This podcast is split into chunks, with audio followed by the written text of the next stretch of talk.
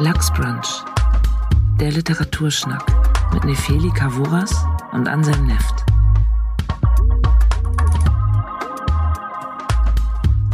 Hallo und herzlich willkommen bei Lachsbrunch 36. Hallo Nefeli, wie geht's? Mir geht's sehr gut. ja, sehr schön. Wir werden auch jetzt mehr über Gefühle reden. Ne? Bibliophil heißt ab jetzt unser Podcast. Das macht man doch so für die jungen Leute. Uh. du wolltest eigentlich sagen, dass es dir sehr gut geht, weil du einen der Hamburger Literaturpreise gewonnen hast, nicht wahr? Oh, du, du haust es so schnell raus. Ich wollte eigentlich erstmal dir einfach nur gratulieren. Ich gratuliere aber erstmal dir. Oh, danke, Anne. Du hast es so verdient. Wenn Danke. überhaupt irgendjemand. Ich habe alle anderen Texte gelesen und deiner war der beste. so ein Quatsch. Nein, Spaß beiseite. Ähm, ähm, ähm, wir haben, Anselm und ich, haben äh, diese Woche eine schöne Neuigkeit verkündet bekommen, und zwar, dass wir beide den Hamburger Literaturpreis in der Kategorie Roman. Das ist wie damals mit Bekommen. Peter Handke und Olga Tokarczuk. Ja, es ist eigentlich Die junge Progressive und der alte Stinkstiefel gewinnen beide. beide. den Nobelpreis. Ja, Me meine Mutter, die Frage, die erste Frage meiner Mutter war, hä, habt ihr den Text zusammengeschrieben? mhm. Das hat, ähm, also nein. gut. Ähm, Ansem hat für seinen Romanauszug einen Preis gewonnen. Ich habe für meinen Romanauszug einen Preis gewonnen. Ja, es haben auch noch viele andere Preise bekommen. Ich Genau. glaube, elf Stück wurden vergeben Ja. in diesem Jahr. Ja, Und das Schöne ist ja, ähm, dass man nicht nur sich selber freut, sondern das haben sich dann viele Leute mit uns gefreut. Und das erhöht wieder die Freude, dass man anderen Freude damit macht, dass man sich freut. das ist noch Ganz besser. komplex. Das ist sogar noch besser als Geburtstag haben, habe ich Ja. diese Woche gemerkt. Weil beim Geburtstag kriegt man zwar so Gratulationswünsche, aber niemand freut sich eigentlich so richtig doll, wenn man Geburtstag hat. Was Gutes ist heiraten. okay, merke ich mir. Da mal ja, auf. das ist ein Lifehack von mir. Da Heiraten. freuen sich die Leute wahnsinnig.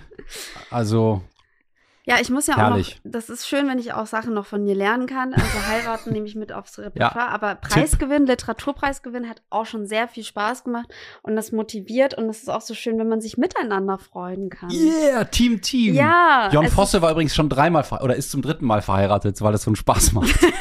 Schaust dir das auch noch ab? Oh je.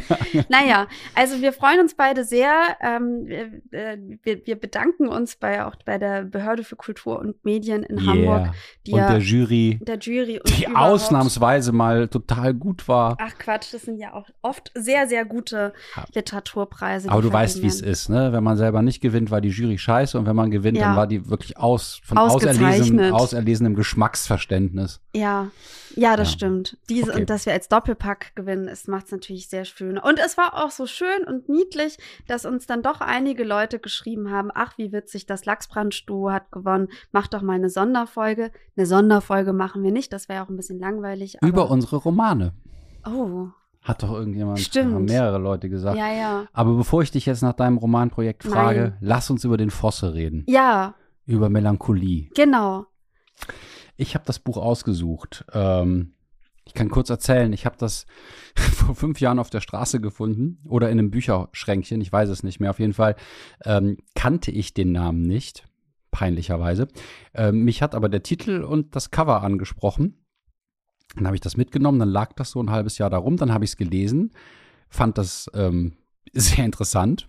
Das hat mir auch irgendwie, ja, ja, aus der Seele gesprochen, sehr zugesagt. Und ich habe niemand gefunden, der das gelesen hatte, mit dem ich darüber hätte reden können, weil ich auch ein paar Fragen hatte. Mhm. Und dann äh, habe ich es ist jetzt dir aufs Auge gedrückt, nachdem Jon Fosse gerade äh, vor einem Monat den Nobelpreis gewonnen hat. Dann dachte ich, jetzt ist die Gelegenheit gekommen, ähm, das noch mal ein bisschen bekannter zu machen, dich zu fragen, was du davon hältst, es selber noch mal zu lesen, noch mal meinen Eindruck zu überprüfen. Und ja, here we are. Magst du kurz erzählen, worum es geht?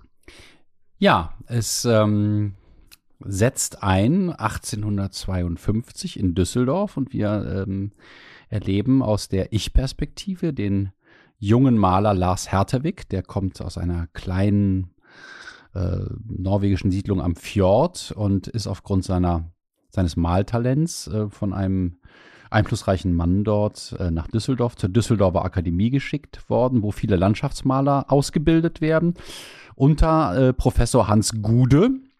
Und es beginnt damit, dass äh, Lars im lilafarbenen Samtanzug in seiner ähm, Mietswohnung, also er wohnt so zur Untermiete bei so einer Frau und deren Tochter, ähm, auf dem Bett liegt und äh, in einer Gedankenschleife festhängt, nämlich dass er eigentlich gut malen kann, vielleicht aber auch nicht und dass er auf jeden Fall jetzt nicht in die Akademie will, weil heute Hans Gude sein Bild besprechen will und er hat Angst, dass Hans Gude sagt, das Bild ist nicht so dolle und vielleicht sogar sagt, du kannst gar kein richtiger Maler werden oder du bist nicht talentiert genug.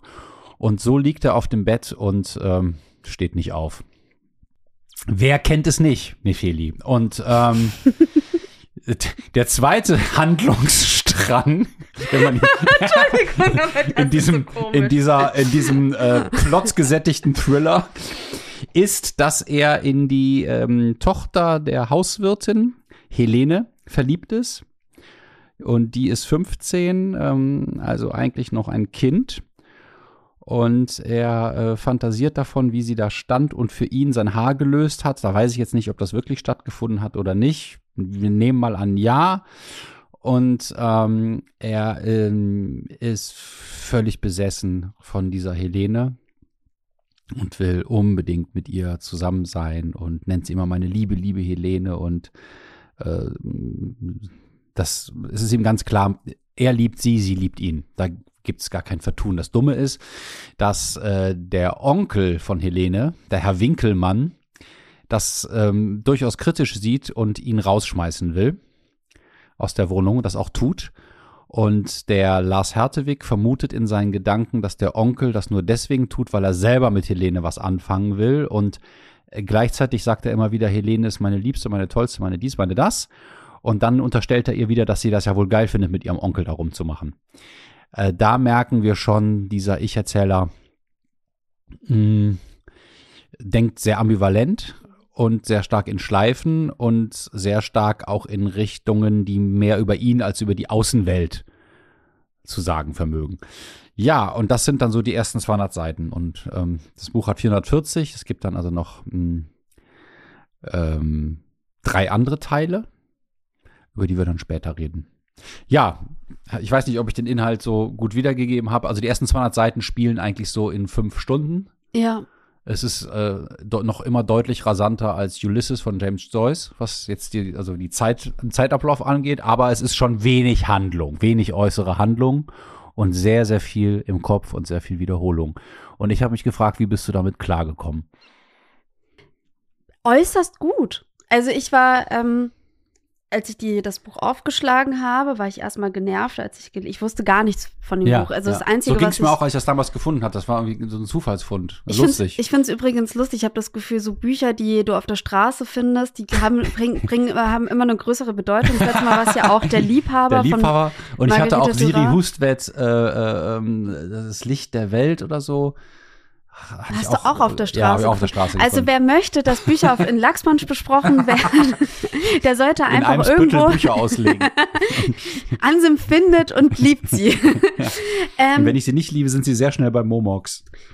Ich habe, ich, also ich gehöre absolut nicht zu den Leuten, die ähm, erfahren, dass irgendjemand den Literaturnobelpreis bekommt und dann um, sofort in die Buchhandlung rennt und sich ein Buch holt. Ja. Mir ist es eigentlich oft ein bisschen egal, wer den Literaturnobelpreis gewonnen hat.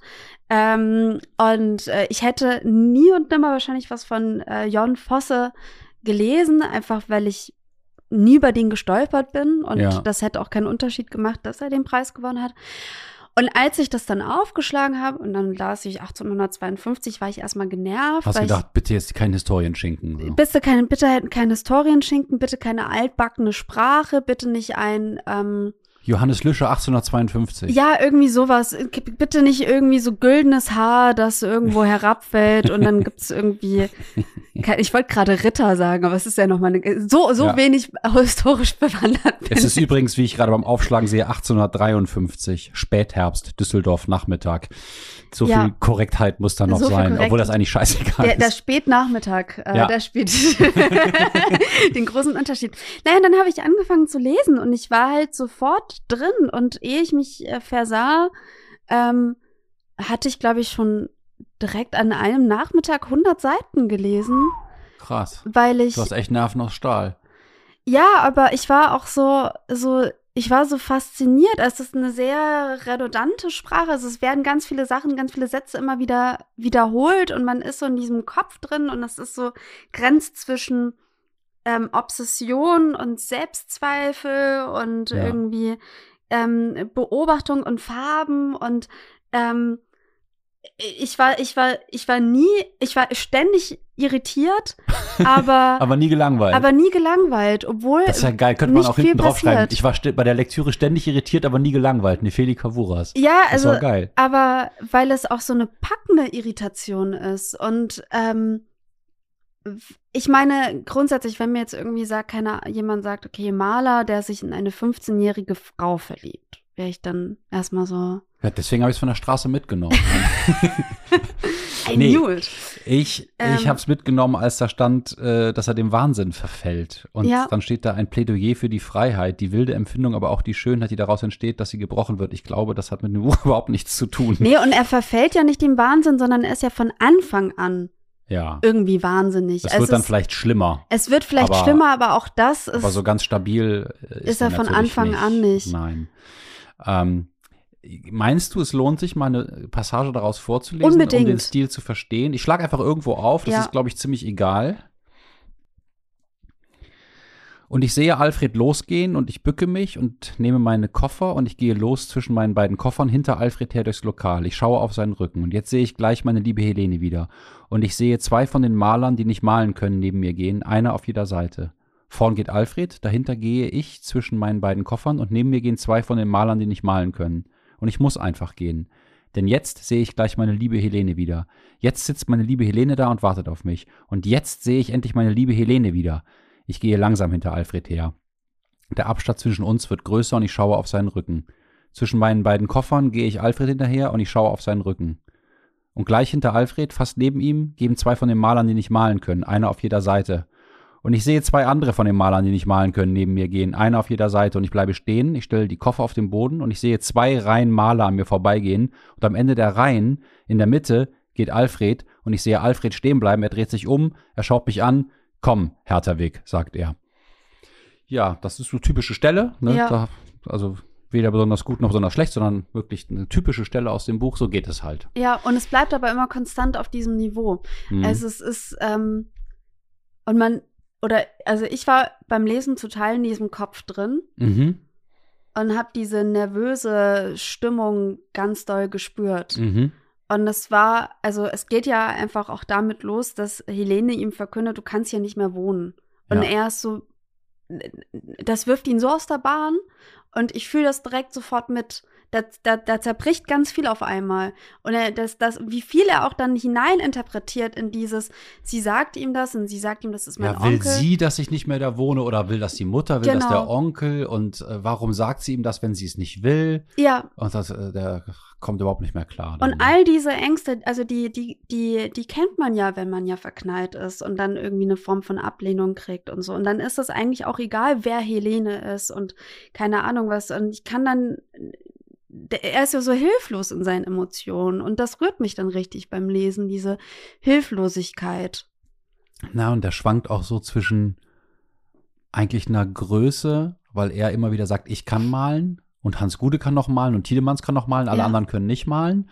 Und dann zweifelt er aber total daran, dass äh, er gut genug ist, um von Hans Gude dann anerkannt zu werden. Mhm. Und genauso denkt er auch immer, Helene liebt mich auf jeden Fall. Und im nächsten Moment bezweifelt er das wieder. Und er wie so ein Jojo schwankt er zwischen dem Aufgehen in was Größerem, also in der Malerschaft oder in der Rolle als Geliebter, und zwischen dem ausgestoßen werden ins Nichts, kein Geliebter, kein Künstler sein. Ja. Ne? Und darum dreht sich das dann Immer sehr und immer manisch. wieder. Ja. ja. Und es gibt aber auch Handlung, zwar nicht viel, aber ich finde diese Szenen, vielleicht gerade weil sie so oft wiederholt werden, sind so eindringlich und auch so gut gewählt, dass ich das Gefühl habe, ich war dabei. Das Voll. geht mir auch so, ja. Und es ist ja auch insofern interessant, wenn man überlegt, dass es ja eine echte Figur ist. Also Diesen Lars Hertewig hat es wirklich gegeben. das Cover ähm, Das des Buch Buches. äh, ist genau mit einem Teil eines, seines Bildes äh, von einem Fjord in Norwegen äh, bestückt. Ähm, Ich habe mir noch andere Bilder im Internet angesehen und ich finde die Bilder ziemlich cool. Ich finde, das ist ein bisschen der äh, Caspar David Friedrich Norwegens ja, und ich kannte ihn nicht. Was ich interessant fand, das habe ich nachgelesen, ist, dass er immer auf unterschiedliche ähm, Gegenstände ähm, gemalt hat, vor allem weil auch ein bisschen aus ähm, auch aus äh, Geldnot. Geldgründen. Ja. Er hat auf Packpapier, Zeitungen, Also Tabakpapier, später vor allen Dingen. Ne? genau in den letzten 30 Jahren seines Lebens. Da hat er auch nicht mehr Ölfarben gehabt, ist im Armenhaus gestorben, war vorher in der Irrenanstalt und ja, war im Alter von 24 wirklich in der Düsseldorfer Akademie unter dem real existierenden Hans Gude, der, Mhm. der dieser Leiter der Akademie war. Ich glaube, ein, ein Norweger namens Bodom war auch noch da. Ja, dieser Tiedemanns. Ja, also dieser, das, das könnte sich real zugetragen haben und trotzdem ist es jetzt nicht irgendwie eine äh, Biografie oder ein historischer Roman. aber war es dir, hast du das Gefühl gehabt, das hat das Buch besser oder schlechter gemacht, dass es den Maler wirklich gegeben hat? Verändert das das beim Lesen etwas? Ähm, ich habe das, als ich das Buch das erste Mal gelesen habe, überhaupt nicht recherchiert. mhm. Ich habe das einfach so hingenommen. Jetzt habe ich für die Lachsbranch-Folge nachgeguckt, gesehen, ah ja, okay, den gibt's. Ich habe also erstmal geguckt in dem Buch der Umschlag. Lass mal gucken, wie, welch, wie heißt denn der Maler von dem Umschlag? Ah, okay. Ne, es ist der Hertewig. Das dachte ich mir. Und das hat das für mich, ähm, das Buch nicht besser oder schlechter gemacht. Es hat mir nur sozusagen noch die Möglichkeit gegeben, mir die Bilder von dem anzugucken und ein Mhm. bisschen was über den zu lesen. Und ich finde halt die Bilder sehr geil, weil die sind äh, einerseits typische spätromantische Landschaftsmalerei, so im Übergang ja, zu was Modernerem. Und auf der anderen Seite ähm, haben die seltsames Licht und haben einen etwas eigenen Stil, der so ein bisschen, ich weiß nicht was, so, so zerfranst wirkt Mhm. teilweise. Also die Bäume oder so Bodenstrukturen. Und ja, die Bilder sind auch melancholisch, also jetzt nicht depressiv oder todtraurig, aber so melancholisch. Und zum Beispiel bei dem Bild hier, das auf dem Cover ist, das ist alles eine ziemlich gedämpfte Stimmung. Aber wenn man genau hinguckt, sieht man, da ist ein Abschnitt im Meer heller, weil Mhm. da hinter dem Felsen ein Teil von Sonnenlicht noch durchkommt. Aber dieses, man sieht die Sonne nicht und man muss erahnen, dass es eine verborgene Lichtquelle gibt. Und da sind wir natürlich eigentlich so bei dem, meiner Ansicht nach, dem zentralen Thema des Romans. Aber ähm, ja, was, Was, war ist denn das zentrale Thema des Romans? Frage ich erstmal dich. Ja. Äh, hat es, was hat dich denn interessiert daran, an, an dieser Figur? Also das Manische hat dich interessiert. Du konntest es gut nachvollziehen, dass er so verliebt ist und sein Selbstwertgefühl so schwankt. Ich glaube, ähm, es ist äh, diese Grenze zwischen ähm, einfach, ich sag, also einfach hilflos sein und irgendwie ähm, hilflos gegenüber seinen Gefühlen sein und das, was dann vielleicht wirklich auch ähm, als manisch gekennzeichnet werden kann. Also, Also, diese, eine Diagnose. genau, also ab, diese, wann, ab wann beginnt wann- ab- aus Leidenschaft eine psychische Krankheit ja, zu werden? genau. Und Mhm. das auch dann manchmal auch zu merken, dass, dass ich dann dachte beim Lesen, oh Gott, da steigert sich gerade so doll rein. Ähm, ich ich glaube, dem geht's einfach wirklich Ja. gleich gar nicht mehr gut. Und ähm, wie oft das manchmal so ins Kippen kommt, weil ich finde auch im Dialog hat er auch manchmal so Humormomente und ähm, der ist mir eigentlich auch total sympathisch. Mhm. Ähm, und da dran zu bleiben, fand ich festend. Und ich glaube, obwohl ich eigentlich normalerweise gar nicht mal so eine ähm, Leserin bin, die so ganz doll äh, auf sprachverliebte Lektüre achtet, ich fand halt die, die Art und Weise, wie es geschrieben ist, unfassbar gut. Der Rhythmus. Der Rhythmus. Ja. Also, dass ich, ich, ich hätte, ich Das glaube, das wäre auch etwas, was ich mir gerne als Hörbuch, Hörbuch auch angehört hätte. ja. Weil ich glaube, wenn das so von einer guten Stimme vorgelesen wird, hat das auch so einen noch, noch krasseren Sound als auch eh schon beim Lesen. Ich, wer ist der Übersetzer oder die Übersetzerin? Ich Ach weiß ja, das gar äh, nicht. äh, Hinrich Schmidt-Hinkel, glaube ich. Ich muss nachgucken. Ja, Hinrich Schmidt-Henkel, nicht Hinkel, ein I zu viel. Also, Äh, der hat, glaube ich, fast alles von Jon Fosse ins Deutsche übersetzt. Das Buch ist äh, bei Kindler äh, erschienen. Ähm, ist, glaube ich, 1994, 1995 in Norwegen erschienen und dann kurz danach in Deutschland und und in Norwegen in, in zwei, als zwei Romane, Melancholie 1 Mhm. und 2, das ist jetzt hier in dem einen Buch zusammengefasst. Ähm, ja, Jon Fosse hat sonst vor allen Dingen Theaterstücke gemacht, also pff, 20, 30 Stück, die äh, bis heute in Europa rauf und runter gespielt werden. Ähm, gilt dann so als Henrik Ibsen, äh, Mhm. der andere große äh, Dramaturg, äh, Dramatiker aus ähm, Norwegen, aber ähm, Fosse sagt selbst, dass er nicht gern mit Ibsen verglichen wird, weil der äh, ein Fürst der Finsternis gewesen sei, Ah. den destruktiven Blick auf Menschen und seine Figur nicht geliebt, sondern gehasst habe und er würde seine Figuren lieben. Und das und du hast den. Lars Hertewig ja auch so Genau. gemocht, vermutlich weil der Autor den ja. irgendwie sehr, sehr gerne mag. Also zum einen habe ich eben das Gefühl, dass, dass, dass ich glaube, es wurde, wurde wirklich sehr, sehr gut übersetzt, weil also ich bin nie sprachlich gestolpert oder dachte, Mhm, das klingt jetzt nicht, nicht ja. rund oder so, sondern ich habe das Gefühl, da, da wurde ein sehr guter Job gemacht. Und äh, äh, zum anderen fand ich auch, dass ähm, alle Figuren irgendwie es, es gab keine Bösewichte und alle waren so liebevoll in ihren Eigenheiten. Und ich fand auch manchmal, dass die auch miteinander ganz rührend Total. waren. Und Also die sind auch manchmal ein bisschen arschig, aber Ja. alles in so einem Rahmen, wo man denkt, naja, die wissen es nicht besser. Ja. Ne? Oder Und- es ist jetzt nicht, es ist keine bewusste Boshaftigkeit. Nee. Und äh, alleine ähm, äh, Lars, unser Lars, ähm, ähm, äh, der denkt ja auch dann teilweise auch wirklich ähm, blöde Sachen gegenüber Helene, also sagt Ja. so, oder gegenüber allen Frauen. Also der ist ja dann so hilflos in seinen Gefühlen, also dieses Da. Das ist, das nicht ist so der zweite werden. Teil vor allen Dingen. Ne? Genau. Da kommt der Frauenhass. Der, genau, da kommt diese, wo er merkt, also er ist ja ganz abhängig von, von der Resonanz. Also eigentlich ist er total abhängig von Resonanz überhaupt. Also dass Ja. als er als Maler gut gefunden wird, dass er von Helene gut gefunden wird, das steht so über allem. Und wenn es dann, als es dann nicht stattfindet, fängt er an, dann Frauen zu hassen und dann ist es so eine, schwankt es immer zwischen alle Frauen sind Fotzen zu rüber zu Brüste sind das Beste der Welt. Also wie oft über Brüste nachgedacht Ja. wird, ist äh, Ja. Kann man kann oft aufschlagen und findet dann das Wort Brüste. Ähm, Also ja, ist mir jetzt nicht so Aber- aufgefallen, aber es, es kommt schon vor. es kommt schon vor. Brüste Und, spielen eine Rolle, ja, das gebe ich zu.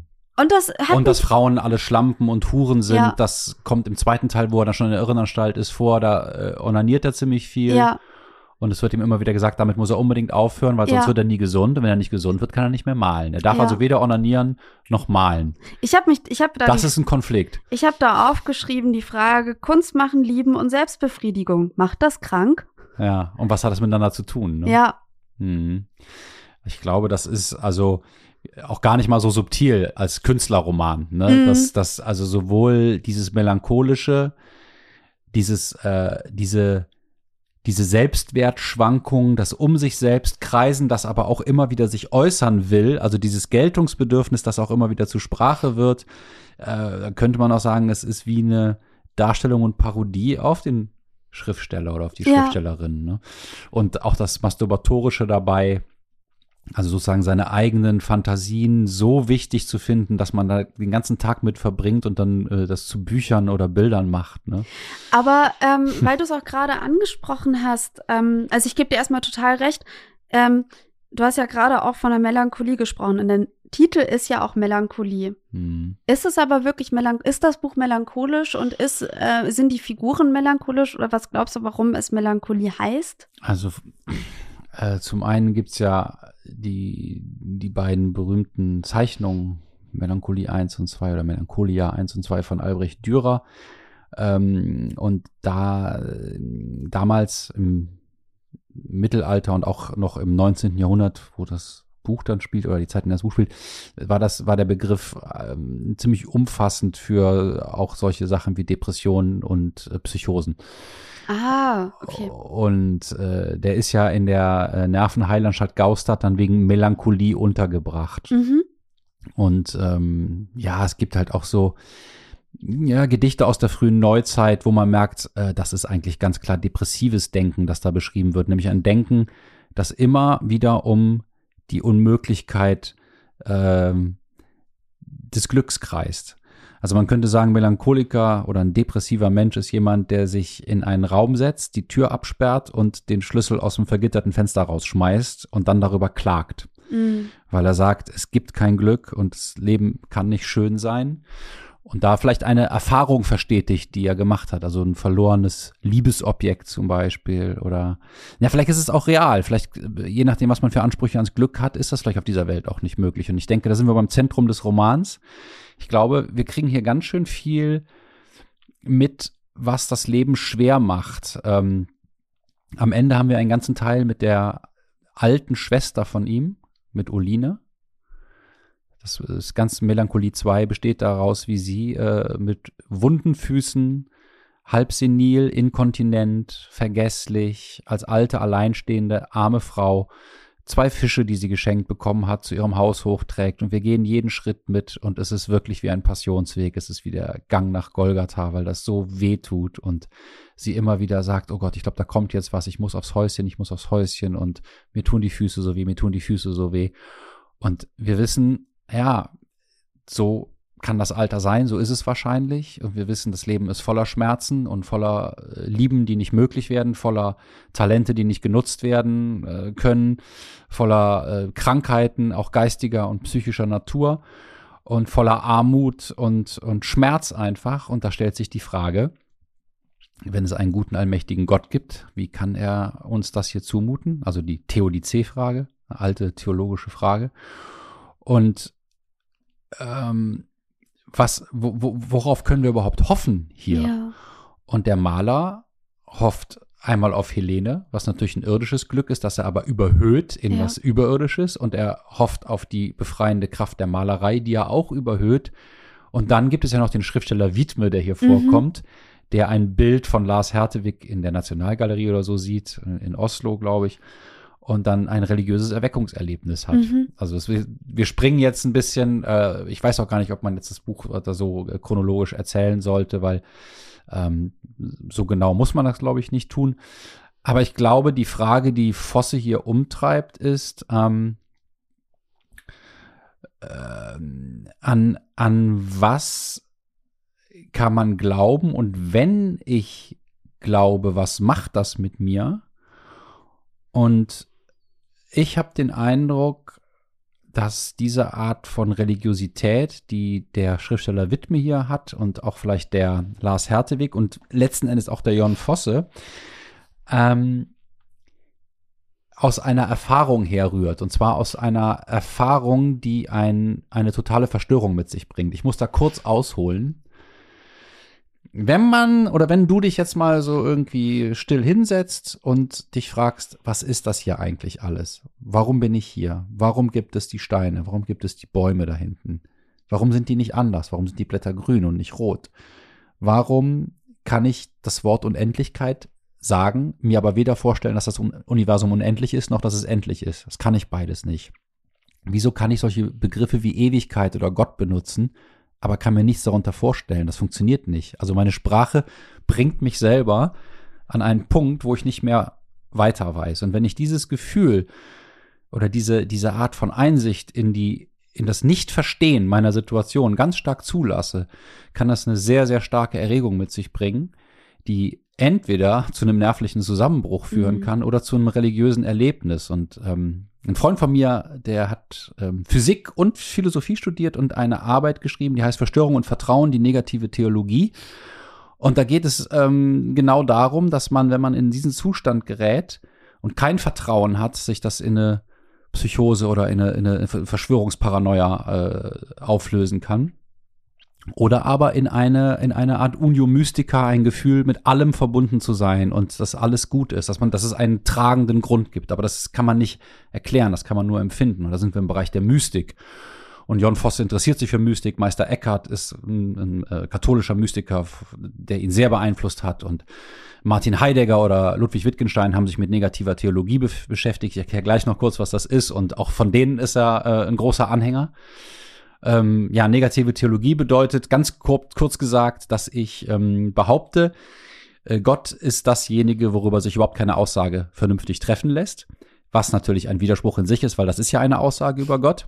Aber genau diese Paradoxie ist erwünscht, wie bei einem Zen-Koan, dass man ähm, das logische Denken an sein Ende bringt, dass man in eine Endlosschleife der Paradoxie gerät und dadurch die Paradoxie unseres Daseins feststellt. Und negative Theologie würde auch sagen, Gott ist der Urgrund allen Seins, aber ist selber kein Sein. Mhm. Ähm, es ist das, es ist das Nichts, auf dem alles gründet. Und das sind so Dinge, wo man dann merkt, äh, okay. Und das ist, klingt jetzt vielleicht so theoretisch oder so theologisch, wird aber erst interessant, wenn man das mit einer eigenen Erfahrung, glaube ich, verbindet. Und ich wage zu behaupten, dass wir heute ähm, uns schwerer damit tun, an solche Erfahrungen heranzukommen, weil wir sehr vollgeballert sind mit Ablenkungen und Oberflächlichkeiten und ähm, auch solche Gefühle gelernt haben, tunlichst zu vermeiden. Also wir sehen heute kaum noch Gespenster und wir äh, stehen auch selten vor dem Abgrund unseres Seins. Ja. Und äh, Fosse, glaube ich, tut das und fragt sich, gibt es nicht eine Lichtquelle, die auf diese Welt scheint oder in uns drin ist, die nicht von hier ist und die nichts mit dieser schmerzerfüllten, zum Untergang neigenden Materie ist. Jetzt könnt ihr auch noch Gnosis erklären, aber das lasse ich, weil irgendwann muss das Genörde ein Ende haben. Und ich frage dich mal, ob du damit was anfangen kannst mit diesem äh, religiösen äh, Kern, den ich dem Roman unterstelle, oder ob du sagst, naja, für mich ist aber eher was anderes beim Lesen besonders spürbar und wichtig gewesen.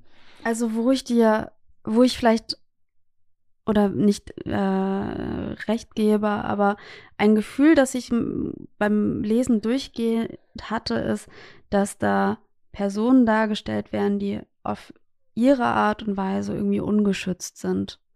Also nicht ganz dicht. Ne? naja, ja, aber nicht- nicht, ganz nicht- dicht heißt ja auch, da kann ja auch viel Licht eindringen. genau, Gibt die ja von Leonard Cohen diesen, also die ne? sind einmal ähm, the, the, the, die, die, die, die Cracks in dir ist äh, das, wo das Licht einfällen ja, kann. ne? ja.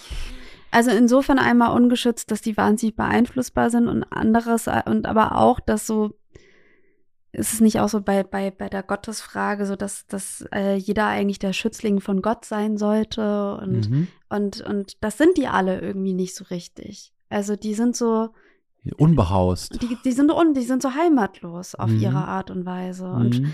die, die, und wahrscheinlich bräuchten diese, also, dass ich das mal sagen würde, wahrscheinlich bräuchten die eine Form von Glauben, um eine Basis zu haben, weil die sind alle so ohne Basis. Ich glaube, genau das würde Jon Fosse sagen, dass äh, äh, Kunst eine spirituelle Basis braucht.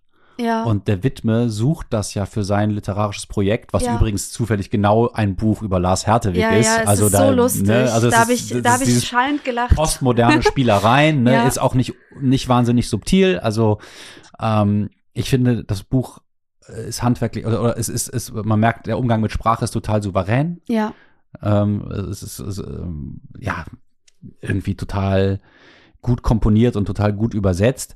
Aber auf der Aussageebene ähm, ist es schon manchmal auch mit einem groben Pinsel so gemalt. Ne? Also ähm, was mich total interessiert ist, dieser letzte Teil mit Oline. Was soll das für dich? Warum kommt das noch? Was, was hat das mit dem Lars Hertewig und mit dem Widme zu tun? Warum ist das so das Ende des Buches? also sind ja das auch nochmal ist ja 100 Seiten, wo die Frau mit dem Fisch da den Berg Genau, das hochgeht. ist ja die, die Schwester von Mhm. Lars Ha- Hertewig Ja, und ähm, ähm, ist jetzt 50 Jahre später. Das ist- Lars Hertewig ist, ist schon bereits tot. tot, ist aber in dem Jahr quasi verstorben. Genau, als also gerade spielt. gestorben so. Genau. Mhm. Und ähm, ich, sie, sie erinnert sich ja auch ganz an ganz viel von Lars. Also Mhm. es geht dann ganz viel auch um die Jugendeindrücke, was für ähm, ein unnahbarer Bruder er teilweise gewesen ist und dann wieder gleichzeitig ganz nahbar, aber so diese, sie war einfach diese kleine Schwester, die die natürlich ihren großen Bruder angehimmelt hat und ähm, Der aber auch dann tagelang irgendwie verschwand, genau, verschwunden und ist. wo sie sich Sorgen gemacht hat. im ähm, Wald sitzt. Ich fand mit das keinem ein, redet, außer mit sich selbst oder irgendwelchen unsichtbaren Wesen. Also Ich habe mich beim ersten Teil schon gefragt, also ich komme ja, darauf zurück. Ja, ja. Ähm, ich habe mich beim ersten Teil, wo man ja Lars einfach in seiner ähm, absoluten Hilflosigkeit sieht, wo er unbedingt lieben möchte, wo es aber nie darum geht, wie Helene ihn findet oder was für Helene überhaupt für ein Mensch ist, habe Ja, ich mich er irgendwann ist gefragt. extrem selbstbezüglich. Genau, ne? und ja. ich habe mich irgendwann gefragt, wer liebt eigentlich Lars? Mhm. Also gibt es eigentlich auch eine Person, die, die auch so warme Gefühle ihm gegenüber hat, weil er Mhm. eigentlich gar nicht wie jemand erzählt wird, wo man sich denkt, der hat jetzt ein, der wird zu wahnsinnig vielen Partys eingeladen, weil er so beliebt ist. ja. Und dann eben, weil er doch auch so, so, ähm, Hoffnung, so eine, auf eine Art eine Hoffnungslosigkeit ausstrahlt, hat, hat es mich, hatte mich der dritte Teil wahnsinnig gerührt, weil da eine Person erzählt wird, die ihn wirklich richtig doll lieb gehabt Also die hat. Oline mag ihn, kennt Ja. ihn und der Vater ist vielleicht überfordert mit ihm, aber ist auch nicht böse gegen Genau. ihn, ne? sondern ist eigentlich auch ganz liebevoll. Und eigentlich sagen die immer nur wieder, der Lars ist eigen. Ja, So einen gibt's so schnell nicht nochmal. ja, Ne? Äh, Und wir würden heute sagen, der Lars hat eine ganz klare Diagnose ja, und braucht vermutlich ganz starke Medikamente. ja, Und das ist überhaupt, äh, ja, auch berührend zu sehen, wie die damalige Welt, zumindest Mhm. in die Welt des Romans, ähm, den Menschen einfach, der, der, ähm, ja, schwer psychisch krank ist aus unserer Sicht, einfach als Sonderling behandelt und irgendwie in einer gewissen Mhm. Weise integriert. Also er wird auch ein bisschen verspottet, mhm. aber auf so eine Weise, weil man das alles nicht so ernst nimmt, habe ich das Gefühl. Und das Ja. hat gute und schlechte Seiten. Ja. Ne? Also Und bei. es, es ähm, wird nicht so dramatisiert. Der ist einfach so, ja, der hat so ein bisschen, der ist so ein bisschen eigen. Naja, Oline ist dann Und ich meine, der sieht Dinge, die andere nicht sehen. Der, Ja. der mitten im Gespräch driftet, der komplett äh, in andere Szenarien ab und redet dann mit seiner Schwester, obwohl die in Norwegen ist und er in Düsseldorf und so. Mhm. Und da wissen wir schon, okay, der, der hat psychotische Zustände. Oder auch, dass er dann erzählt, äh, Farben kommen auf ihn zu, Ja, so schwarz Tücher, oder weiß, schwarze und weiße Tücher. Ähm, aber bei Olina hat es mich einfach so sehr gerührt, weil man einfach gemerkt hat, da ist so eine Schwester, die ähm, viel mehr, also die gerne viel mehr für ihren Bruder da gewesen wäre, wenn er es zugelassen hätte. Ja. Aber das konnte er gar Ja. nicht. Und ähm, es ist, der letzte Teil ist so ein trauernder Teil. Also man merkt einfach noch die Trauer um jemanden, der verstorben ist, wo es auch ganz viel um verpasste Chancen vielleicht auch geht. Ich Mhm. finde auch so verpasste Chancen oder nicht, nicht genutzt oder das nicht nu- nutzen können von Chancen, ähm, kehrt auch immer wieder als Motiv irgendwie Roman durch. Also Ja. das, das, das, das Grenzen der eigenen Handlung. Und ich meine auch das Kunstmachen oder auch das Lieben oder aber auch sogar das Thema der Selbstbefriedigung und eben aber auch wie Oline dann am Ende diese, diese Fische rum, also zu einem anderen Menschen tragen möchte. Das ist alles, da versuchen Menschen was zu machen, um irgendwie durch die Handlung zu zeigen, sie sind Teil der Welt. Und irgendwie gelingt das nicht immer. Mhm. Und das ist tief traurig. Ja, also wir Menschen versuchen uns in einer nicht ganz einfachen Welt irgendwie zurechtzufinden, zu behaupten. Ja. Und letzten Endes äh, haben wir Schmerzen, ähm, können die Liebe nicht leben und sterben. Richtig. Das ist, Ja, und das auf 440 Seiten. Let's go. Ja. Fandest du das Buch denn niederdrückend? Ähm, den letzten Teil ja. Ja. Also beim letzten Teil war, war ich schon an, angetroffen, aber ich glaube, da, da konnte ich auch ähm, mich am selbst, also ähm, das ist wahrscheinlich die persönliche Note des Lesens, da konnte ich mich ähm, Selbst sehen im selbst Alter. sehen im, ja. im Alter und auch ähm, ja, ich mich auch. Also, ja, ja, ja. ich habe das so am meisten Diese Mühsal, die Einsamkeit und die, diese schwindenden äh, geistigen und körperlichen Fähigkeiten. Und sie ist dabei ja nicht ähm, irgendwie blöd oder Nee. unsympathisch, sondern es ist einfach eine einfache Frau, die in diesen, in diesen Mist hier geworfen Und ich finde es immer ne? wieder so erstaunlich. Also man wird älter und älter und älter und die Erinnerungen an die Kindheit, die sind so wahnsinnig lebendig, auch wenn Ja. man selber schon langsam nicht mehr Kindheit und Jugend und was Ja. gestern passiert ist, weiß ich schon nicht. mehr, ne? Genau. Und das ist aber, das strahlt so durch. Und ich finde auch, dass der letzte Teil, der ähm, gibt Lars auch noch mal auch eine andere Form von Lebendigkeit Mhm. und ähm, so eine Vielschichtigkeit und ähm, das finde ich irgendwie schön gelöst. Also Ja, mi- ich habe es nicht unbedingt verstanden, so was es soll. Das hat mich aber überhaupt nicht gestört, weil ich äh, jeden Teil in dem Mhm. Buch gut fand. ich Ich, hatte die Szenen immer klar vor Augen. Ja. ja. bei mir war es eher so mit dem äh, mit der mit dem Teil des Schriftstellers, da dachte ich einfach, ach Jon, Jon da da wollte, Ja. da, das ist mit ihm durchgegangen so ein bisschen. Ja, aber ich fand das so spannend, wie er mit der Pfarrerin da sitzt. Das ist ja auch leicht erotisch aufgeladen. Ja, und total, eine total spannende Gesprächsatmosphäre und die auch so geil endet, wie er dann einfach wieder geht und dass er eigentlich ja mit einem alten, weisen Mann sprechen wollte. Ja, und eigentlich gibt's da beim zweiten Teil, also bei dem Schriftsteller quasi, ist knapp 100 Jahre später, oder? Oder wann ist das? Das spielt heute dann, also Ah, ja, so st- ja. 1996 oder also wann das Buch geschrieben ist. Genau, also genau, also es ist dann irgendwie auf jeden Fall viel später. Ja. Und da gibt's aber trotzdem so Situationen, die äh, schon fast wiederholt werden. Also auch wieder so eine leichte obsessive Ja, ja, klar. ähm, er ist ja auch verwandt. Genau. Der Widme ja, ist ja auch mit Lars Hertewig verwandt. stimmt. mit der äh, Linie. Also ich, äh, diesen, Teil fand ich halt auch, also diese Szene mit der Pfarrerin da, äh, fand ich sehr eindrücklich. Auf, auf verschiedenen Ebenen. Also ich würde das Buch auf jeden Fall empfehlen. Ich auch. Ich glaube, Leute, die Thomas Bernhard, James Joyce, Franz Kafka oder Samuel Beckett mögen, die sind hier an der richtigen Adresse. Das sind alles auch Autoren, die äh, Fosse übersetzt hat ja. und von denen er sicherlich auch geprägt ist, was jetzt nicht heißt, dass er das kopiert, sondern äh, ja, es sind, es, es, es sind so Brüder im Geiste. Und dann vielleicht auch noch Meister Eckhart. Und äh, ja, lohnt sich sehr damit, sich zu beschäftigen. Ähm, ich guck mal, ob ich jetzt mal mich an die Heptalogie von Jon Fosse wage. Ich glaube, Und, da habe ich ähm, schon Interesse dran. Was man ja. noch dazu fügen kann, ähm, also ich musste mir jetzt für die Folge quasi das E-Book holen, weil das Ja. Buch nämlich nicht mehr lieferbar war, aber ab Dezember ist das Buch wieder lieferbar. Ah, cool, ja. Also das Ja. äh, können wir quasi als Auch mit dem schönen mitgeben. Cover hoffentlich. Genau, auch wieder mit Kindler, dem ne? schönen, es wird einfach wieder neu auferlegt. Das ist der Vorteil an, wenn man daran, wenn man einen Novellpreis gewinnt. Ähm, und ich glaube, das ist dann bei Rowold. Aber Ja, man kann das auch öfter äh, lesen oder einfach aufschlagen und reinlesen. Dann ist das so wie ein Rosenkranz beten unter Umständen. ja, Oder wie so private Passionsspiele veranstalten.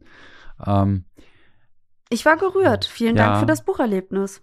gerne, gerne. Ich muss jetzt gerade noch an die Szene in Tarkovskis äh, Der Maler Rubiljow denken, ähm, wo am Ende dieser junge Mann die Glocke gießt. Ähm, das ist auch so etwas, wo so eine Art Kampf mit Leid, Schmerz, Wirklichkeit äh, in, in Bezugnahme auf etwas Höheres, was spirituell ist. Aber wir kommen jetzt. Ich, ich, ja. ich musste, das ergänze ich noch manchmal an die äh, Theaterstücke von Sarah Kane denken. Ach, lustig, die hat er auch übersetzt übrigens. Ach, witzig. Ja, ja, ja. Die Kane Toll. hat er auch übersetzt. Ähm, Richtig gut. Das, die, die, die fehlte mir noch. Ja, Ich wollte jetzt keine Frau erwähnen, weil es werden ja ständig Frauen erwähnt. Samuel Beckett, James Joyce, Fran Franz Kafka, Thomas Bernhard. Also da wäre jetzt, ja. ich dachte zum Thema Brüste. Ja. Naja, ähm, also äh, Sarah Stimmt, Kane. Sarah Kane ist auch ein Einfluss auf ihn, ganz sicher. Oder Auf jeden eine, Fall. eine Schwester im Geiste dann. Ja, ja, also die kann man auch, wenn es darum geht, ähm, äh, Wahnsinn, Kunst, äh, Grenze, Nicht-Grenze, kann man die Auch auf jeden stimmt. Fall empfehlen. Ähm, ja, ich habe auch noch kein Stück von ihm gesehen. Ähm, ich fand, das Buch äh, hatte was Warmherziges. Bei Sarah Kane habe ich das bisher in den Stücken nicht so gesehen. Die sind vor allen Dingen einfach nur verstörend. Aber ich glaube, wir kommen jetzt zu dem Büchlein, das Ja. du ausgewählt hast, von Claire Keegan. Genau, ich habe ja auch ein Buch mitgebracht, das dritte Licht von Claire Keegan. Ähm, das ist 2010 in England erschienen unter dem Titel The Foster, was ja der Originaltitel ist. Erschien dann Äh, 2013. in England oder in Irland oder in Großbritannien? Da muss ich kurz nachhaken. ich glaube, bei Faber in Faber ist es als erstes. Das ist ein, erschienen. ein Londoner Verlag. Genau, ne? genau. Ja. Ich Ähm, dachte, es wäre zuerst erschienen im The New Yorker und man kann das nämlich auch im Internet. Genau, aber das ist eine gekürzte Verfa also Fassung und die erschien später. Okay, ich dachte, die wäre zuerst erschienen und dann erst hätte man die lange gedruckt. Nicht, Okay. dass ich wüsste, nee. Ja. Aber ähm, genau, es ist äh, 2010 bei Faber and Faber Ja, Limited in London erschienen. okay. Und das ist auch die, die Fassung quasi. Also bei The Times war es dann mich dann später Nicht The in- Times, New Yorker. äh, New Yorker Times, genau, New Yorker, Entschuldigung. Ähm, das hat mich jetzt aus der Fassung Ja, gebracht. Entschuldigung. Ich Also- will nur sagen, wer das kostenlos lesen will, aber wie gesagt in einer etwas kürzeren Fassung, Genau. der findet das im Internet The New Yorker Foster. Also, nochmal, es erschien Entschuldigung. 2010. Bei Faber und Faber, oder? Es In London, oder? Ist es in London? Und dann äh, 2013 erschien es erstmalig in, in Deutschland beim Steidel Verlag und wurde dieses Jahr nochmal neu auferlegt. Ähm, beides mal übersetzt von Hans-Christian Oeser. Und äh, dieses Jahr ist es in einer von der Autorin überarbeiteten Fassung erschienen. Ähm, das Buch ist sehr schmal, es hat nur 104 Seiten. Ähm, die Autorin sagt aber selber dazu, dass, es, dass sie es nicht als Novelle bezeichnet, sondern eigentlich als längere Erzählung. Sie hat nämlich davor auch überhaupt sehr viele Erzählungen geschrieben. Ja, Kurzgeschichten. Also, die spricht immer von Short Stories. Genau, Kurzgeschichten, Ja. richtig. Und ähm, ja, wir befinden uns beim Buch äh, zu Beginn der 80er Jahre. Das Buch wird erzählt ähm, in der Ich-Perspektive von einem namenlosen Mädchen, das im Sommer in Irland ähm, von ihrem Vater zu anderen Eltern gebracht wird. Und die Situation ist nämlich so, dass ihre, ihre Eltern haben schon mehrere Kinder und die Mutter ist hochschwanger und ähm, die sind anscheinend total überfordert und müssen das Kind erstmal zu jemand anderem geben, zu einem anderen ähm, Paar, damit die sich um dieses Mädchen erstmal kümmern. Vermutlich auch einfach ernähren, ne? weil die Genau. arm sind und nicht genug Ja. zu essen haben und Richtig. denken, bevor die hier zu wenig kriegt und wir können, die, die liegt uns eh nur auf der Tasche, Genau. geben wir die mal zu anderen Leuten. Und dort ist sie, dort steigen wir dann quasi in der Geschichte ein, wenn sie da ankommt und erlebt dann für eine unbestimmte Zeit eigentlich, wie es ist. Also für sie unbestimmt, sie weiß nicht, wie lange bleibt sie dort, bleibt sie dort vielleicht für immer oder nicht.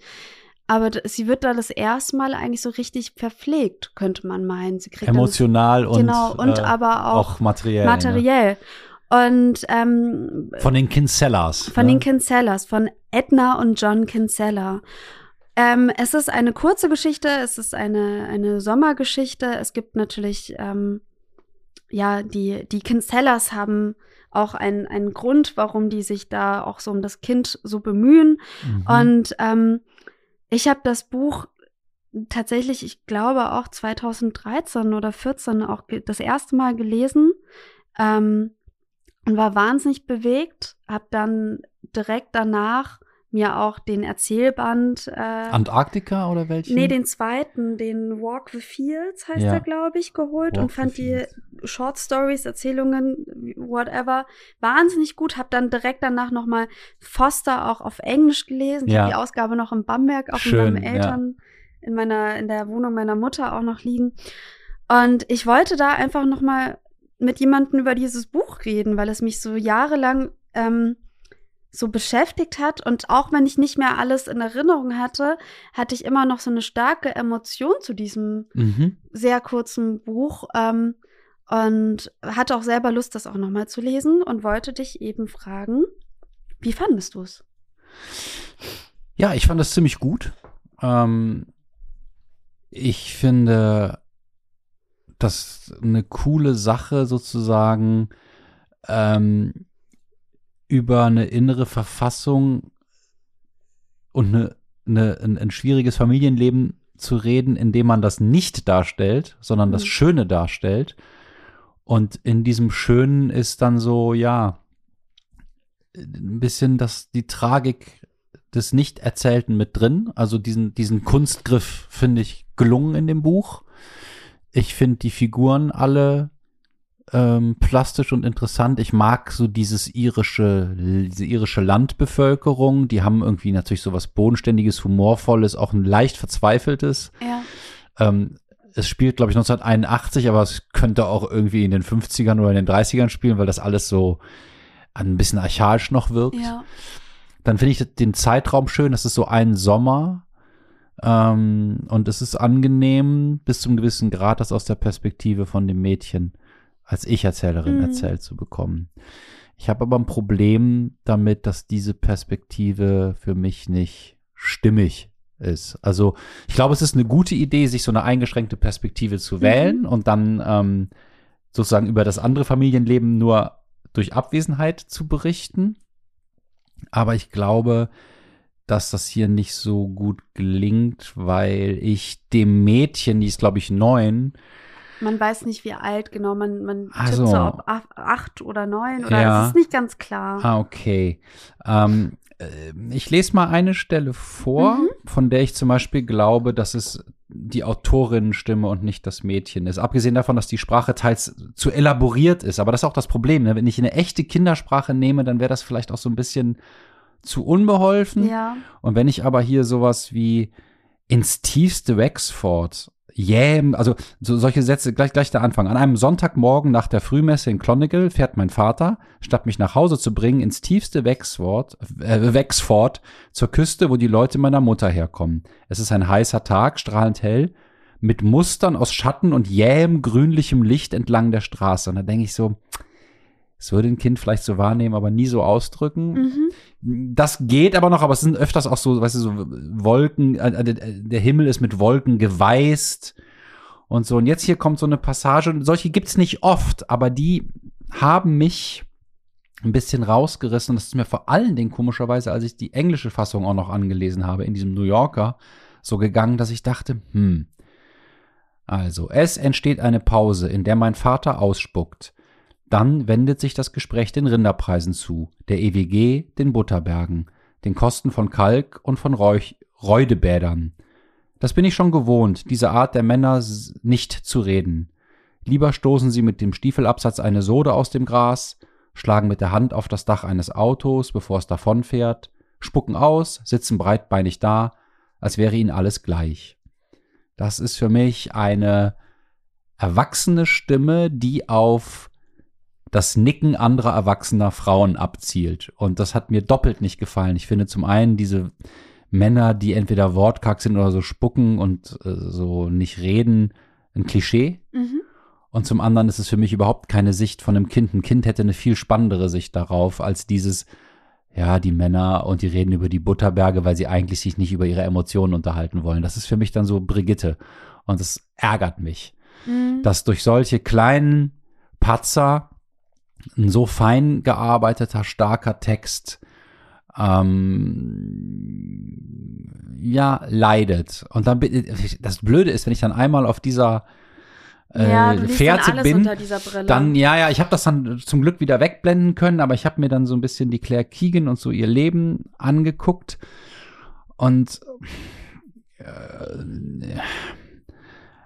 hatte das Gefühl, dass ich mir nicht sicher bin, ob das eine zutiefst für ihre Kunst lebende Person ist oder so auch ein bisschen so ein Kunstbetriebsmensch, die ganz mit ganz wenig Aufwand ganz viel Stipendiengelder und äh, Förderung und das klingt jetzt fies. Ja, aber, und vor allem das hat ja auch nichts mit, also. Nein, aber das ist so, die, die, die auch die, die Interviews, die ich mit ihr gelesen habe, da habe ich das Gefühl, die weiß bei jedem Satz genau, was sie sagen muss, dann, dass sie sagt, es ist eine Untersuchung über Schuld. Denke ich so, oh, das ist so ein typischer Literaturbetriebssatz, eine Untersuchung über Schuld. Es klingt für mich dann nicht authentisch und ich frage mich, ist das, ist das sehr gut gemachte Prosa, die weiß, wie sie es machen muss? Oder ist das ein wirkliches Kunstwerk? Wie hast du es denn jetzt beim zweiten Mal lesen erlebt? Ich hänge noch der Frage nach. Ja, ach, weiß ich nicht. Also erstmal bleibe ich ja erstmal nur bei dem, bei dem Text und ich ähm, war immer noch total berührt. Also ich war, ähm, ich glaube, vor zehn Jahren habe ich noch mehr die Sprache weggeblendet. Das, also beziehungsweise da hat mich da du, du weißt ja, wie ich lese. Ich lese ja eher so, wie werden die Figuren erzählt, ne? Ja, In erster ja. Linie. Und ich war immer noch ähm, genauso gerührt von, von den Figuren und vor allem, wie die miteinander sind. Und, und den Dialogen. Ne? Und den Dialogen. Die richtig Dialoge kurze, starke gut. Dialoge, finde ich. Richtig. Ja. Und aber auch, wie viel, also ähm, wie, wie viel eigentlich darüber erzählt wird, ohne dass es explizit erzählt wird, ja. was ein Kind ja. braucht. So. Ja, ja, ja, stimmt. Das ist wie ein, wie ein äh, Erziehungsratgeber, genau. ohne dass man das ähm, also äh, einem es, wortwörtlich sagen müsste. Und es ist so traurig. Also mir hat wieder das Herz zerrissen. Was wir alles brauchen und was alles so schwierig ist zu bekommen. Genau. Ne? Wie kompliziert das ist. Und wie wenig Geduld dann auch eben natürlich Eltern auch ähm, haben. Und ähm, es ist ja auch zu einer Zeit erzählt, in der gerade die irische Kirche ja auch irgendwie Verhütung wie auch Abtreibung nicht erlaubt hat und man ja, sich dann denkt, ja. kein Wunder, dass die dann so viele Kinder kriegen ja. und die können sich nicht um diese Kinder kümmern, die verwahrlosen, emotional genau, und die, aber auch materiell. Die Welt ist arm und muss aber viele Kinder, äh, also oder die Familien sind arm, müssen aber viele Kinder haben. Ne? Und ähm, das hat mich dann auf jeden Fall wieder, wieder gerührt. Ich habe diesmal noch mal mehr über die Perspektive nachgedacht, weil ich dachte, natürlich ist es irgendwie ähm, ein, ein erwachsener Blick durch die Augen eines Kindes. Ja. Ähm, und das ist vielleicht nicht immer ganz stimmig, aber was es trotzdem macht, und das ähm, fand ich gut, ist, dass es trotzdem die Perspektive eines Kindes ernst nimmt. Also, ja, ja finde ich auch. Ähm, ja.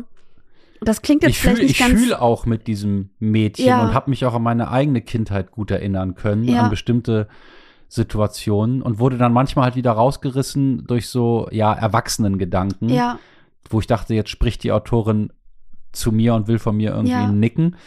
Und das waren aber nicht, das war nicht die Mehrheit der Szenen. Nee, es gibt So, sehr, sehr viele rührende Szenen und ich weiß aber auch noch, dass ich das vor, als ich das vor zehn Jahren gelesen habe, hat mich nämlich auch die Frage umgetrieben, kann, kann es eigentlich quasi erwachsene Bücher geben, die aber trotzdem aus der Sicht äh, eines Kindes erzählt Ja. werden und ähm, Also mir fällt da von Georg Beer fast eine Kindheit ein. Das ist Ja. aus der Sicht eines Kindes und das ist ziemlich stark. Und auch ähm, Linda Knausgard-Börström, äh, Willkommen in Amerika, möchte ich an ja, der Stelle auch genau. ein Und das hatten wir ja auch Roman. schon mal erwähnt. Und natürlich Agota Christoph, das Ja. große Heft. Das große Heft auf jeden Fall. Das macht das meiner Ansicht nach halt noch mal viel stimmiger. ja, So, äh, auch da, auch das ist wirklich einfach schwierig. Es ist, also wenn mir jemand sagen würde, schwer. schreib aus der Sicht von einem neunjährigen Kind, dann würde ich das vielleicht versuchen und nachher sagen, ei, ei, Hm. ei, ei, ei, ei, ei, ei, ei.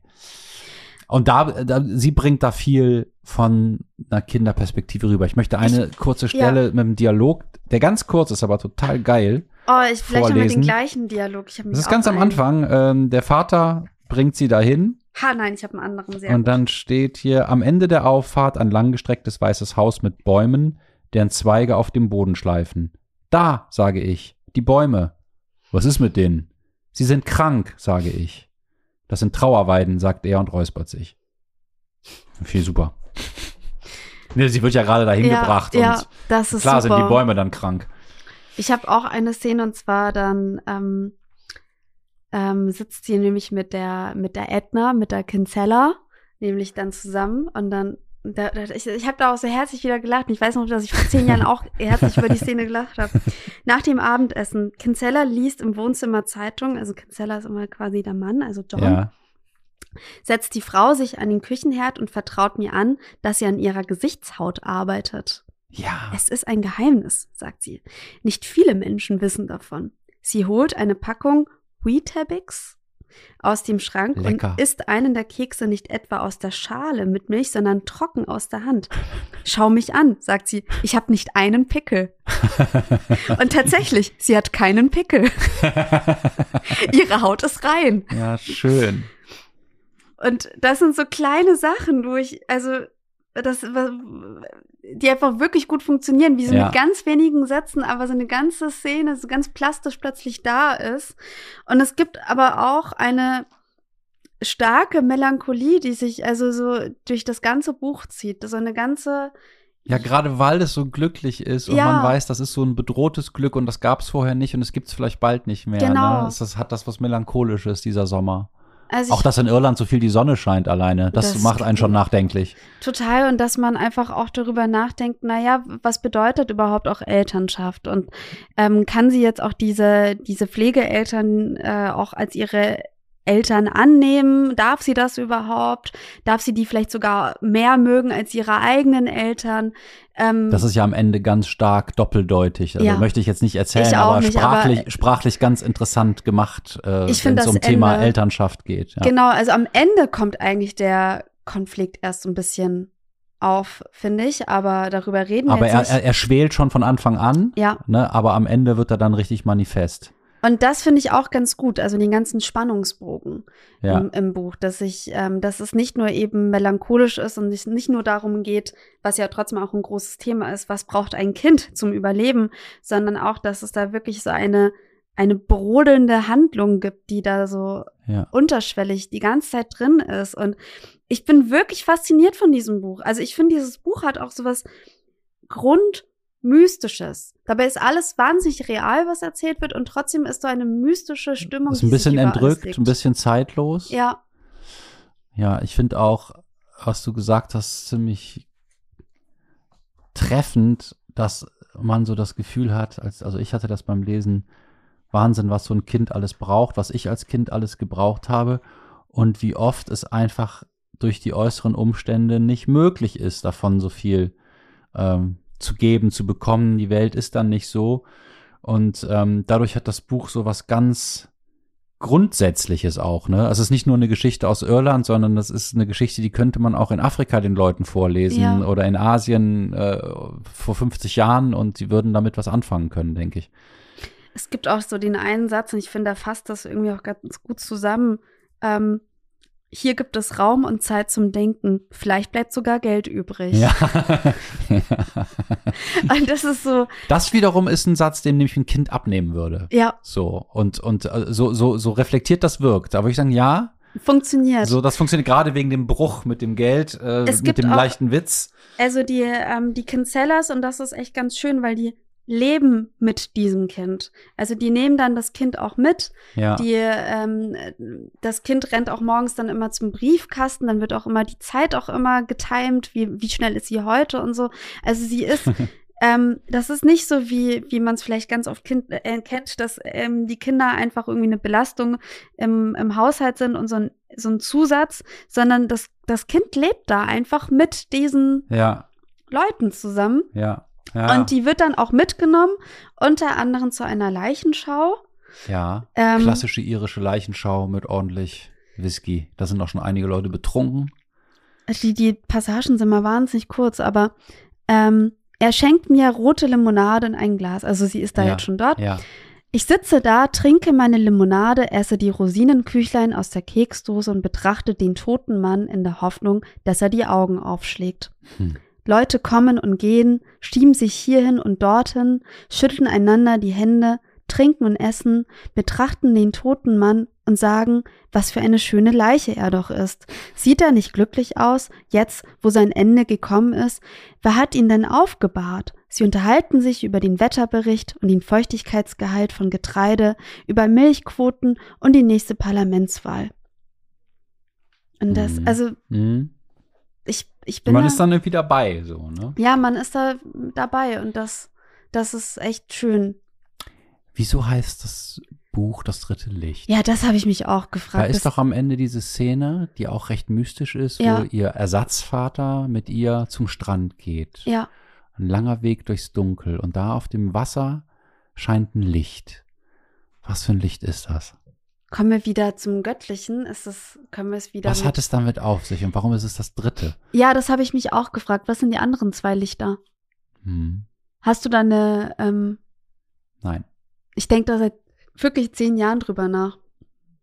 verdammt mich. Ich hatte gehofft. Ich bin seit zehn Jahren nicht weitergekommen. Vielleicht hat irgendjemand. Okay, das Deswegen, geht ich an wollte, euch da draußen. Ja, ich habe mich wirklich Klärt gefragt. uns auf. Naja, ich dachte. Hat das was mit dem verstorbenen Sohn der Kinzellas zu tun? Und das, also, ich habe, ja, das habe ich mich auch mal gefragt. Dann dachte ich, hm, ich ist das dachte, ein Leuchtturm? Was ich dachte mal, ähm, das eine Licht sind vielleicht die, ihre biologischen Eltern, das Ah. zweite Licht sind die Kinzellas und das dritte Licht ist vielleicht so die Person, die sie selber gerade wird.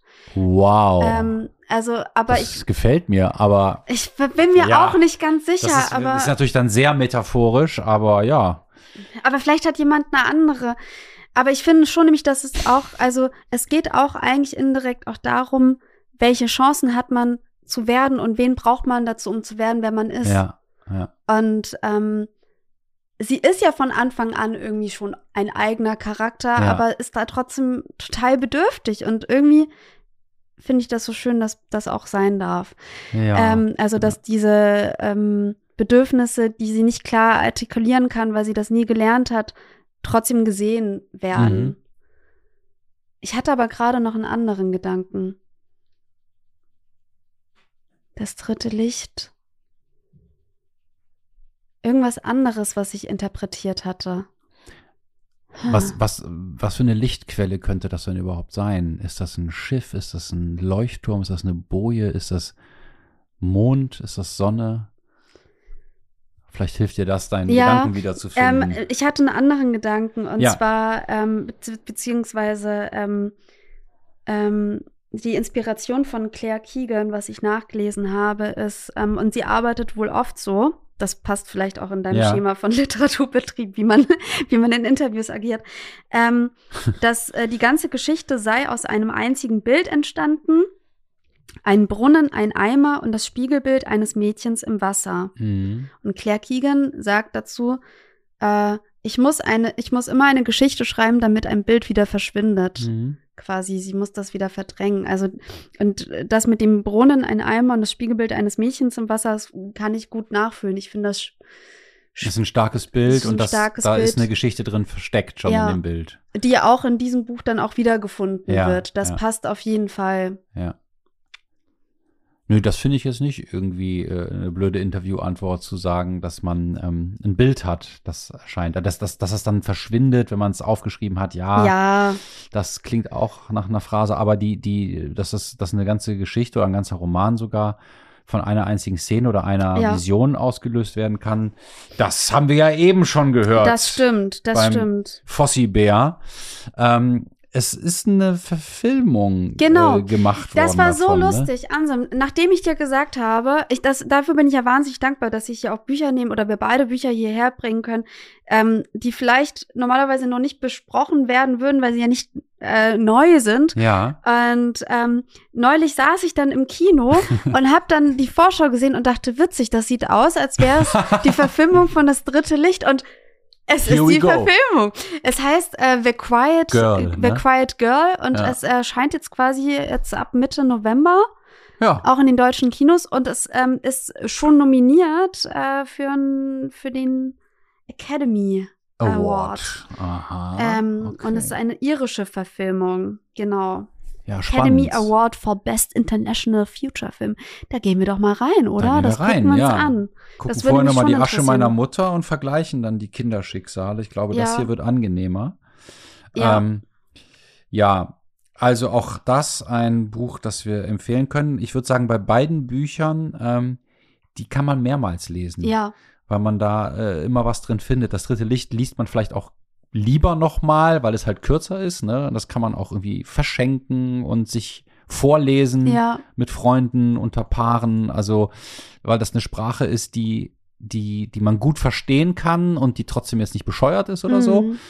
Ähm, also ist auch ein gutes Vorlesebuch, finde ich. Finde ich auch. Also ich, ich finde auch, dass es auch ein Und auch super übersetzt. Es- genau, es tatsächlich ist wirklich auch. Soweit ich das gut beurteilen kann, ähm, äh, es ist auch nicht so ganz leicht zu übersetzen. So, Ich möchte ja. hier eh auch den Steidel, der äh, Verlag, der eh sehr schöne Bücher ähm, herausgibt, auch loben, weil auch die Gestaltung mit Leineneinband und Ja, das Lesebändchen. ist bibliophil. also, dass ein so kurzes Buch sogar ein Lesebändchen bekommt, das ähm, unschön gelayoutet ist, das weiß ich sehr zu schätzen. Also ich finde, das ist so ein richtiges Liebhaberprodukt. Ich bin da ähm, sehr dankbar, dass ich das ähm, jetzt auch in dieser Ausgabe habe. Ich habe nämlich auch in Bamberg noch die Ausgabe aus 2013, die nicht mehr erhältlich ist. ja. Ähm, ja, und die war nicht im Leineneinband, soweit ich mich recht erinnere. Ähm, Claire Keegan, also kann ich auch nur als Autorin auch empfehlen. Dieser Roman äh, zählt laut der The Times zu den zu einem der 50 wichtigsten Romane des 21. Jahrhunderts. Mhm. Damit kann man vielleicht was anfangen, vielleicht auch nicht. Ähm, ich weiß nicht, ob es für mich zu den 50 wichtigsten Romanen äh, gehört, aber es hat mich wirklich zehn Jahre lang nicht losgelassen und immer wieder begleitet. Vielleicht zu den 50 wichtigsten Erzählungen. Ja, stimmt. Vielleicht Den so- längeren, stimmt. Das Vielleicht läuft das so. Ist, ja, Ähm, ich kann noch sagen, äh, Claire Keegan ist im County Wicklow geboren. Und das hat mich daran erinnert, wie ich vor vielen Jahren mit einem Freund durch die Wicklow, Mountain, Wicklow Mountains gewandert bin. Und da ist es sehr, sehr, sehr schön. oh, Eine ganz tolle Gegend von Irland. War es ist eher nie. Ostirland, also näher an Dublin ja. dran. Ja, das war eine hochwichtige Information, die ich noch Das war mit euch teilen wollte. Danke. Gern geschehen. Möchtest du noch etwas sagen?